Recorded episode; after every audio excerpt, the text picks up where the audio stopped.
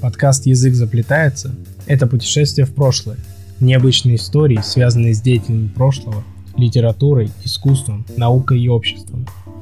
В каждом эпизоде будем изучать уникальные события прошлого и рассказывать о том, как они влияли на мир современников. Например, теннис в современном виде был придуман в 1874 году, а уже в 1878 году герои романа Льва Толстого Анна Каренина выходили на корт. Кстати, и сам писатель любил теннис, построил корт в усадьбе и постоянно улучшал свои навыки игры.